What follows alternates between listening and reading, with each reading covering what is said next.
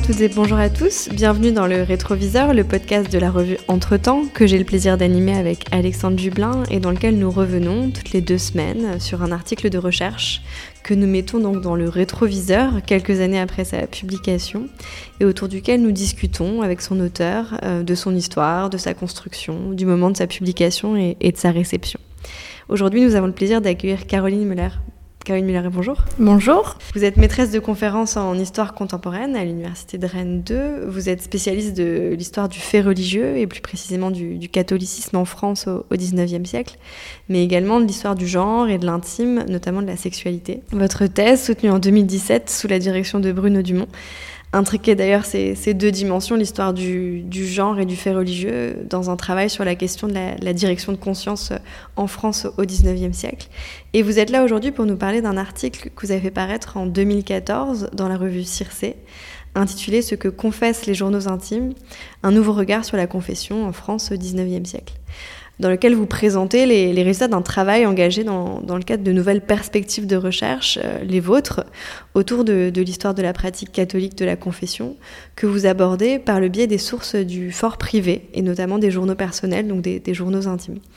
À partir de la lecture et, de l'étude de ces journaux, vous entreprenez une véritable histoire sociale de, la confession au XIXe siècle, qui interroge la place et le rôle des acteurs de, cette pratique, et notamment des pénitentes, puisque puisque vous vous intéressez au contenu de journaux intimes de, différentes jeunes femmes. Alors pour commencer, est-ce que vous pouvez nous les présenter, ces jeunes femmes? Parce que vous le dites, il y en a cinq. Elles écrivent entre 1833 et 1903. Mais euh, qui sait pourquoi est-ce que vous avez décidé de travailler sur elles précisément?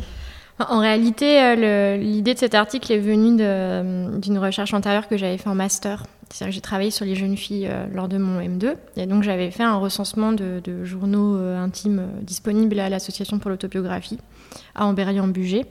Et, euh, et, donc, euh, ces, euh, ces, journaux étaient, étaient, disponibles au sens où je les avais déjà travaillés, donc j'avais déjà fait un premier travail à ce sujet, donc c'était déjà plus confortable, c'est aussi pour ça que je les ai, choisis.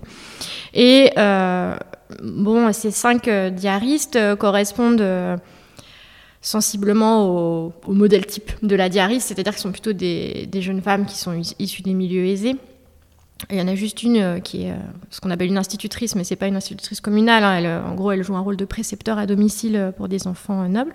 Mais en gros, voilà, c'est plutôt des grandes bourgeoises, des aristocrates. Alors, on en a une qui, qui vient de l'Ain, l'autre plutôt d'une famille négociant bordelais.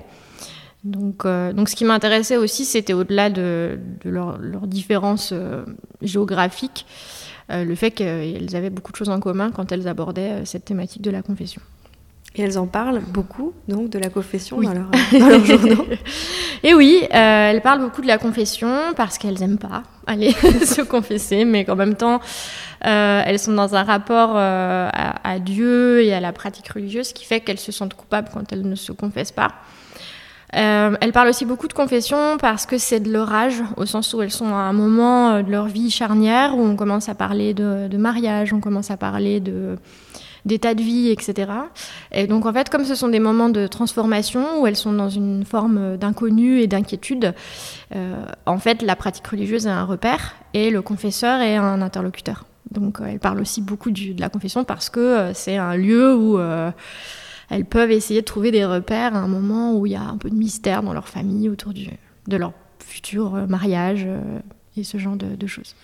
Et alors, c'est quoi leur relation? Elles aiment bien leurs confesseurs Elles les aiment pas? Ils sont sympas ils sont...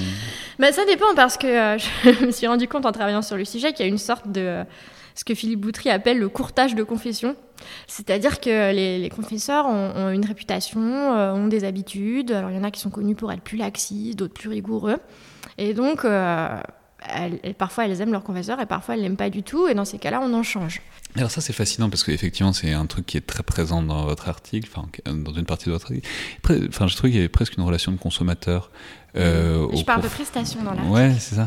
Mais ce qui pose la question puisque vous avez dit qu'elles ont un profil social, c'est-à-dire est-ce que c'est quelque chose qui est propre à la bourgeoise, la grande bourgeoise qui peut se permettre de choisir ou est-ce que c'est bon, disons, une relation plus générale euh, à la confession, qui est que, bah, en fait, on considère que c'est quelqu'un qui a quand même euh, une grosse pénétration dans l'intimité et que donc il peut apparaître légitime de choisir la bonne personne pour ça presque comment choisir un ça, C'est vraiment une excellente question parce que par exemple sur la direction de conscience, donc qui a fait l'objet de ma thèse, qui n'est pas tout à fait la même chose que la confession, hein, euh, eh ben je sais que ça, euh, le fait d'avoir un directeur de conscience en plus d'un confesseur, c'est une pratique qui est vraiment élitiste. Par contre, la confession, euh, c'est une obligation euh, pour tout catholique. Ce qui fait que c'est aussi une pratique qui est populaire, hein, vraiment. C'est-à-dire qu'au moins une fois par an, euh, tout catholique passe par le confessionnal. Et ce que j'ai pu remarquer en lisant, par exemple, les grandes monographies qui ont été faites dans les années 80 sur les paroisses. rappelons peut-être pour les, pour les moins religieux de nos auditeurs que si on ne se confesse pas, on ne peut pas communier. Voilà. Pardon, j'aurais peut-être dû commencer par Voilà, il n'y a pas l'absolution des péchés, etc. On, on sent très mal si on. Si bah, et puis on risque de se mettre au banc de sa communauté. Hein. Il y a toujours un enjeu social très intriqué l'enjeu spirituel. Et donc, en fait, je me suis rendu compte en lisant euh, les, études sur les paroisses que euh, ce niveau de satisfaction du confesseur, c'est quelque chose qui est partagé. C'est-à-dire que c'est aussi bien euh, dans les, petits villages ruraux et la paysannerie que les grandes dames du des faubourgs de Paris. Quoi. Donc, donc non, non, c'est quelque chose qui est assez, assez partagé. Après, les critères ne sont pas les mêmes partout. C'est ça qui est intéressant. Euh, le, critère du bon confesseur euh, dans la campagne languedocienne va pas être le même que le bon confesseur à Notre-Dame-des-Champs. Euh, et, c'est là que ça devient très social, en fait, comme histoire. Après, ce qu'il faut dire quand même dans cette question du choix, c'est que c'est pas non plus une liberté totale. Hein. Par exemple, les jeunes filles prennent, je crois que je, le précise dans l'article, les jeunes filles, la plupart du temps, prennent le confesseur de leur mère ou de leur sœur. Il y a des sortes de, galaxies de, de, de, confession, en fait. Hein. C'est-à-dire que le même confesseur confesse toute la famille, ce qui est à la fois euh, confortable pour lui, mais sans doute un peu inconfortable pour les membres de la famille, parce qu'en fait, ça fait une sorte de réseau de secrets, et, euh, dont, j'ai pu écrire ailleurs, d'ailleurs, que on, voit quand même des choses circuler, en fait, hein, quand on a toute une même famille qui est confessée par la même personne. Et alors, vous le dites dans l'article, euh, c'est d'ailleurs votre premier point, c'est que l'histoire de la confession n'est pas une page blanche. Et, vous prenez soin de citer un certain nombre d'historiens, euh, car de fait, en fait, il s'agit plutôt d'hommes euh, qui ont travaillé sur, sur la confession. Fernand Boulard, Claude Langlois, Jean Delumeau, Philippe Boutry. Qu'est-ce qu'elle a finalement par rapport à, à ces histoires de... de ces histoires de la pratique euh, de la confession euh, qui, qui existent déjà. Qu'est-ce qu'elle a de singulière, la, vôtre, votre, histoire, votre, votre démarche? Bah, C'est une histoire de, ceux qui, et celles qui se confessent et euh, de leur rapport à, cet usage et à cette pratique. Donc c'est pas une histoire normative, c'est pas une histoire de comment on doit confesser. Euh, c'est pas une histoire du, du, du, salut ou c'est pas une histoire du purgatoire. c'est une histoire au ras du sol. Euh, c'est une histoire de euh, bah, concrètement qu'est-ce que c'est que d'aller euh, au confessionnal, à l'église, qu'est-ce qu'on attend de son confesseur. Bah, ce qui nous fait rire parfois. dans, l'article, il y a un moment où Claire Pic s'amuse des mollets. Claire Pic, hein, c'est une des, oui, des, cinq, des diaristes, où elle, elle, dit qu'elle a un fou rire parce qu'elle voit les mollets de son confesseur.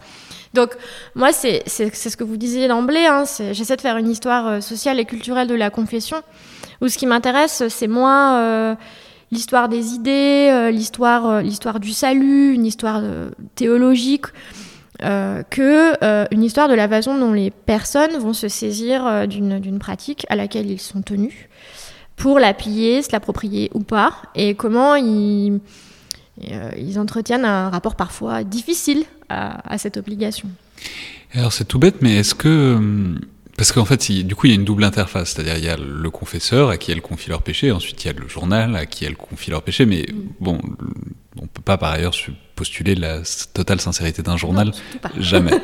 euh, mais du coup, la question, c'est est-ce qu'il y aurait des sources parallèles? C'est-à-dire, est-ce que, dans une certaine mesure, il serait possible de corroborer, ne pas corroborer cette euh, interaction avec le confesseur? Est-ce que les confesseurs écrivent, eux? Est-ce qu'ils tiennent des archives qu'on pourrait consulter?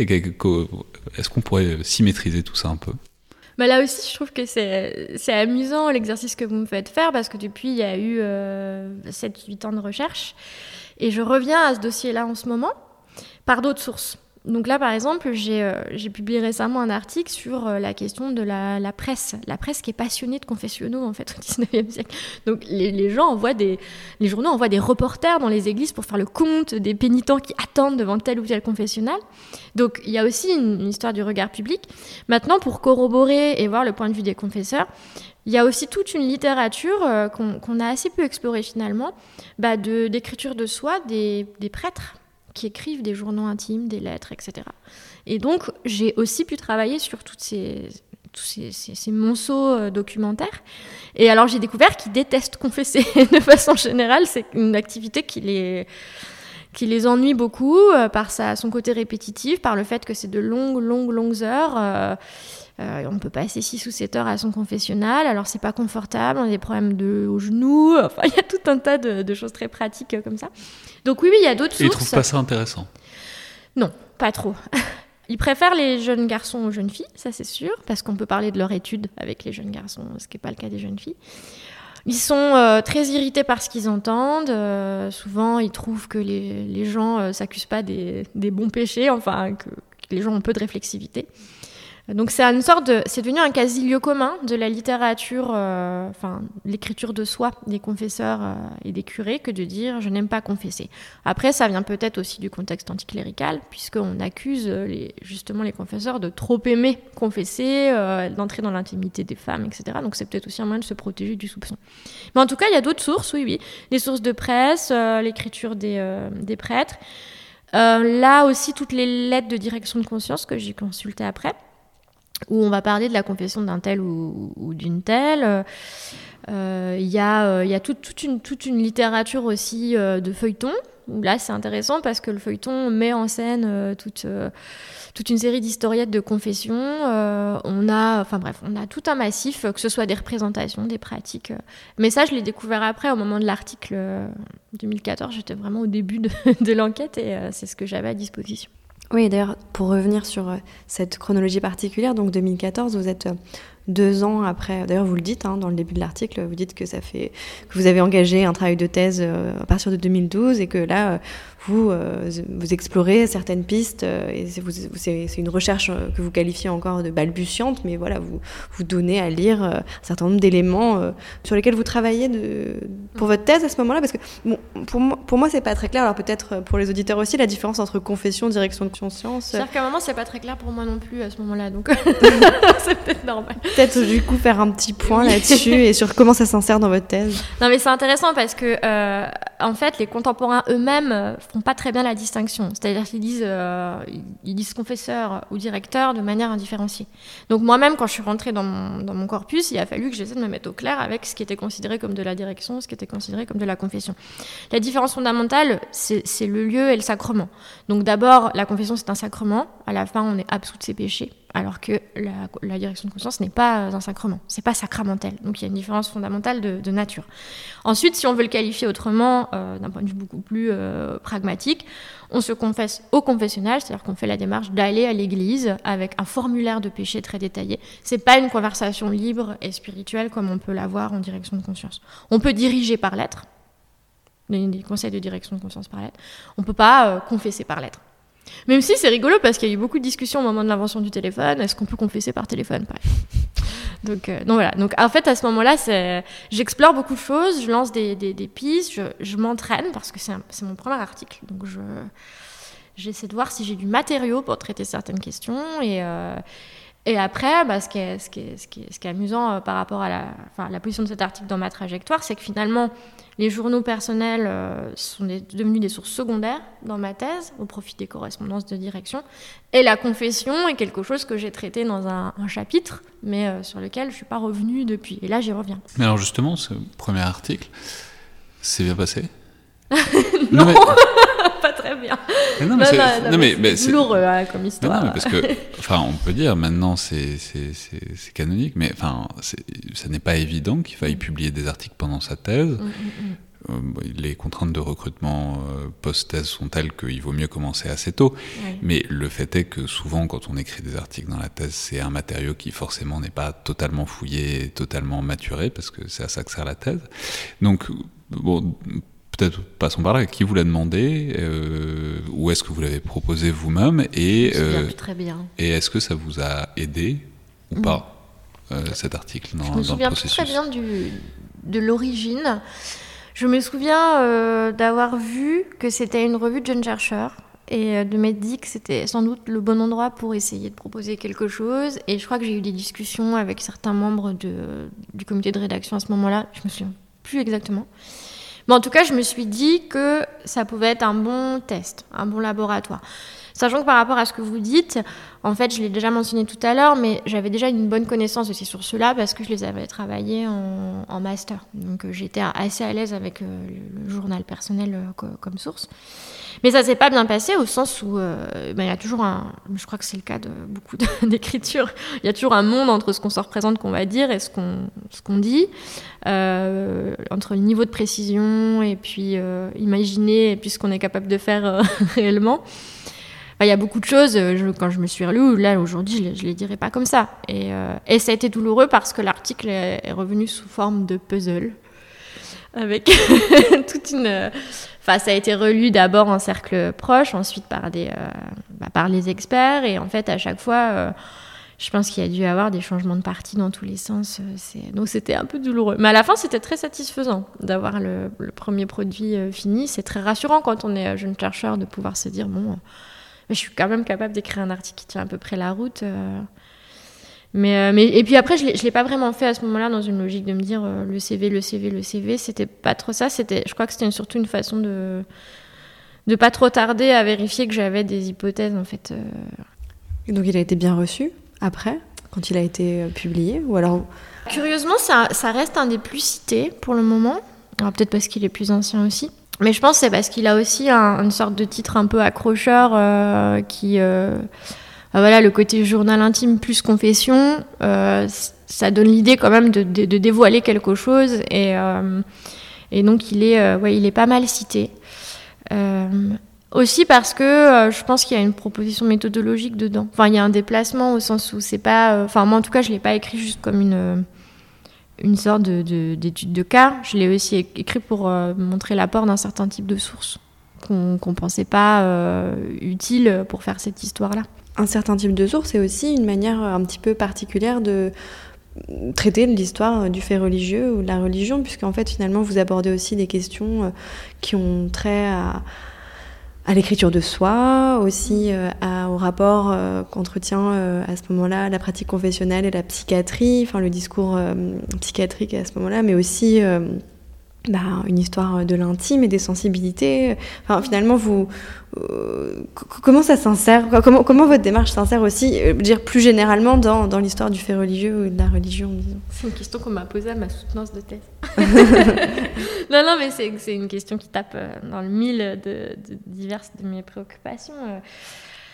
Parfois, je suis pas très sûre de faire de l'histoire du fait religieux, euh, au sens où moi, je, crois que ce qui m'intéresse dans, dans, tout ça, c'est plutôt un certain rapport à, à une norme et à la norme religieuse aux normes morales. Mais l'histoire euh, des spiritualités en elles-mêmes ou l'histoire de la, pratique, euh, les, comptages, euh, qui est catholique et qui ne l'est plus à quel moment, c'est pas tellement ça en fait le cœur de, mes préoccupations. Et, d'ailleurs, bah, là dans cet article, finalement, je parle assez peu de la, confession elle-même comme pratique spirituelle, de lien à Dieu, etc. Et, donc, bah, comment ça s'insère? Bah, Parce qu'en fait, moi, je pense le, le, fait religieux comme une pratique culturelle. Et euh, avec les défauts que cette démarche implique, hein, avoir tendance à, tirer l'interprétation euh, un peu trop loin justement du sens spirituel que, peut avoir une pratique. C'est aussi un reproche qu'on m'a fait et qui à mon avis est fondé sur la direction de conscience, c'est de ne pas avoir vu forcément euh, bah, que c'est un lieu de, formation spirituelle. C'est pas tout à fait ça qui, est le cœur de mes, préoccupations. Donc, pour moi, je fais de l'histoire sociale et culturelle à partir d'une documentation et dans le cadre euh, d'une histoire religieuse. C'est peut-être pas très clair ce que je dis, je suis désolée. Non, mais là où, enfin, c'est intéressant parce que ça. Hum, donc il y a un positionnement qui est original, etc. Qui est... Mais maintenant vous êtes maîtresse de conférence. Mm-hmm. Donc ça implique de peut-être, enfin pas forcément tout de suite, mais de passer à la génération suivante, c'est-à-dire de former, enfin de diriger des mémoires, ou enfin d'orienter en tout cas des, étudiants qui sont intéressés par ça. Est-ce que ça s'est déjà produit, cette espèce de bascule, et comment est-ce que vous dirigez euh, des mm. étudiants sur vos brisés en quelque sorte ah, Là aussi, c'est très intéressant. En fait, euh, on ne fait jamais de l'histoire euh, tout seul dans, dans, son coin. Et, et, moi, je fais aussi partie d'une presque d'une génération. C'est-à-dire que si vous regardez les thèses en, histoire du fait religieux des dix dernières années, bah, on fait tous sensiblement de l'histoire du fait religieux dans le cadre d'une histoire plus générale, l'histoire sociale et culturelle. bah voilà, je pense par exemple aux, travaux d'Anne Jussaume travaille sur les, euh, religieuses soignantes. Elle fait une histoire du soin, de la médecine, de la charité, autant qu'une histoire de ce qu'est être une, euh, religieuse. Et, en fait, on est, euh, comme ça, tout un, groupe. Et d'ailleurs, ce qui est intéressant, c'est qu'on n'a pas tous été en contact les uns avec les autres au moment où on faisait ça, mais qui, qui ont déplacé les questions du côté d'une histoire sociale et culturelle. Et c'est ce que je fais moi, dans mes directions de, master notamment. Hein. Je, souvent je guide dans ce sens-là. Ça va aussi avec l'histoire du genre en fait, parce que moi je suis aussi une historienne des femmes et du genre et euh, et donc en histoire des femmes et du genre, on a aussi cette, quand même cet usage-là euh, de, de, réinscrire, d'avoir un rapport très euh, très tendu à ce que c'est que la norme, comment on se l'approprie, comment on la contourne. Et, et, donc j'ai un peu importé ça dans, le, dans ma manière de faire l'histoire du fait religieux. Après, ça tient aussi à un déplacement historiographique c'est qu'on a quand même aussi toute une génération d'historiens du fait religieux qui ont été très préoccupés d'expliquer pourquoi. Pourquoi on est dans une société euh, sortie de religion, en tout cas en France, hein, parce que c'est évidemment euh, pas le cas partout, etc. Donc des gens comme Boulard, euh, un peu plus tard d'autres, etc., ils étaient très très inquiets de savoir comment expliquer ça? Et d'ailleurs, bah, quelqu'un comme Guillaume Cuchet, ses derniers livres, essaie d'attaquer cette question-là. comment ça s'est passé? Quelle est la place de Vatican II dans cette histoire? Moi, c'est pas ce qui m'intéresse, en fait. Mais parce que, en fait, j'ai beaucoup moins. Euh, j'ai pas non plus cette socialisation-là. Mais euh, mes engagements personnels jouent moins. Euh, donc c'est aussi un passage générationnel. Mais alors justement, comment est-ce qu'on fait vivre Enfin, c'est-à-dire, euh, qu'est-ce qu'on fait? On fait une revue, on fait un séminaire? Enfin, si, si on considère qu'il y a des historiens qui ont des préoccupations à peu près similaires sur un, dans un domaine similaire, comment est-ce que, j'allais pas dire on fait école, mais en tout cas, comment est-ce qu'on essaye de faire groupe et de s'alimenter, sachant que bah, vous êtes probablement pas tous au même endroit, etc. Donc comment est-ce qu'on comment est-ce qu'on fait ça? Ben, On fait pas. Parce que, en fait, euh, bah, si je reprends l'exemple des, euh, des, collègues qui travaillent sur le soin, la charité, eh bien, ça va être plutôt euh, des réseaux d'histoire sociale. bon, moi, je vais être plutôt dans les réseaux d'histoire culturelle, vous voyez. Et en fait, on ne fait pas école ou groupe autour du fait religieux. On va aller plutôt euh, sur des thématiques générales.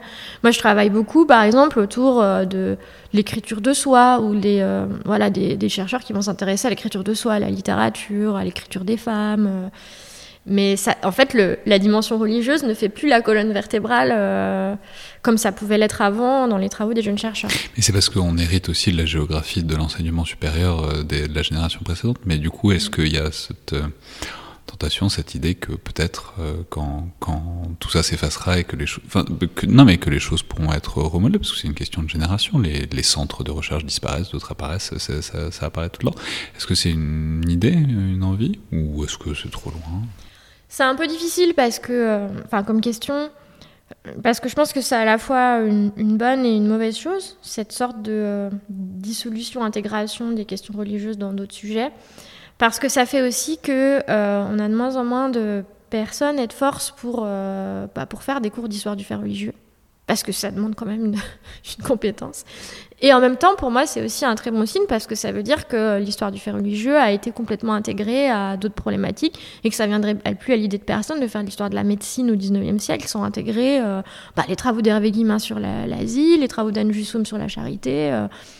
Donc c'est un peu un risque pour moi parce que euh, il y a un coût d'entrée, euh, comme dans n'importe quel euh, type d'histoire.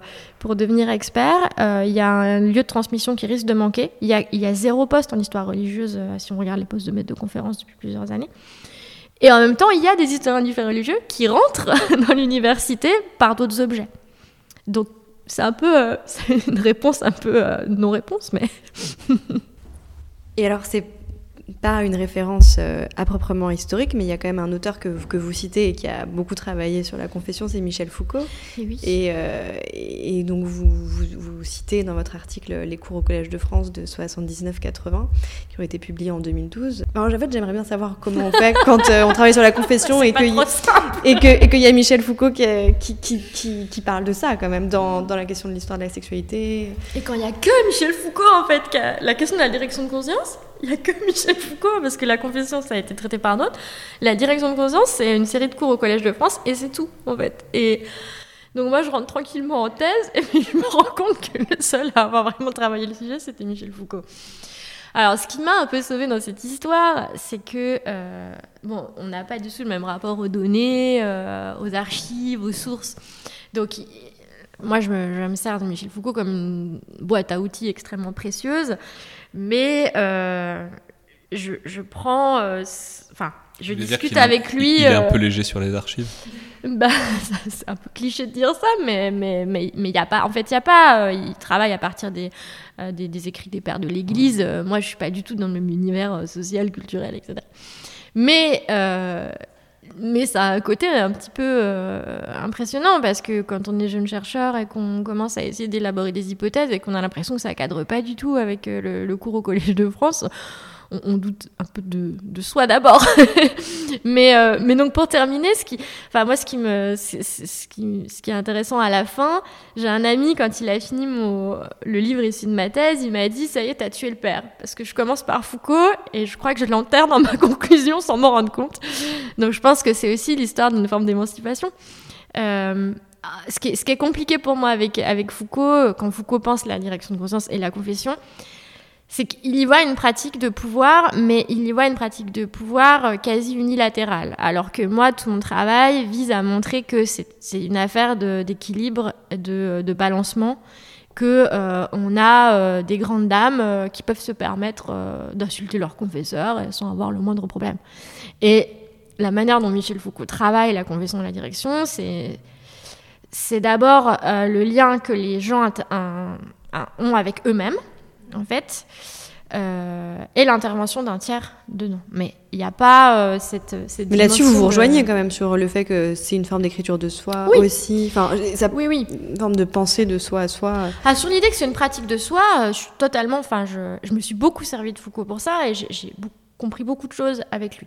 Mais par contre, sur la, dynamique euh, intégrant le confesseur ou le directeur dans, le, dans cette histoire-là, bah là, on n'est pas du tout d'accord. Sur les rapports de euh, pouvoir, en voilà, fait. Voilà, parce que, euh, bah parce que moi, je, je, considère que je fais une histoire de la résistance autant qu'une histoire de l'imposition de normes, en fait. Donc, donc là, on n'est pas d'accord. Mais ça tient aussi, bon, je ne vais pas rentrer dans les détails, mais c'est aussi parce que au moment où Michel Foucault enseigne ça, c'est un moment particulier dans sa trajectoire intellectuelle. Enfin bref, il y a il y a pas mal de... Mais on peut dire que c'est un problème qui n'est pas unique, que se sont posés plein d'historiens par rapport à Foucault, et qu'il y a notamment un très très beau livre dont le titre m'échappe, mais sur les, sur les historiens de la prison, et notamment qui, qui, est un colloque fait avec Michel Foucault, où, où, où, Michel Foucault est présent, et où on mesure toute la tension, où il se place pas sur le même point, mais en même temps c'est compliqué de le nier, etc. Bref, pour tous ceux que ça intéresse, le rapport de Foucault aux historiens, la prison est l'endroit peut-être où ça a été euh, le plus creusé. Eh ben merci beaucoup Caroline Muller. Donc je vais rappeler euh, les références de cet article, ce que confessent les journaux intimes, un nouveau regard sur la confession, France 19e, paru euh, dans la revue Circé en 2014. Merci beaucoup. Merci, merci.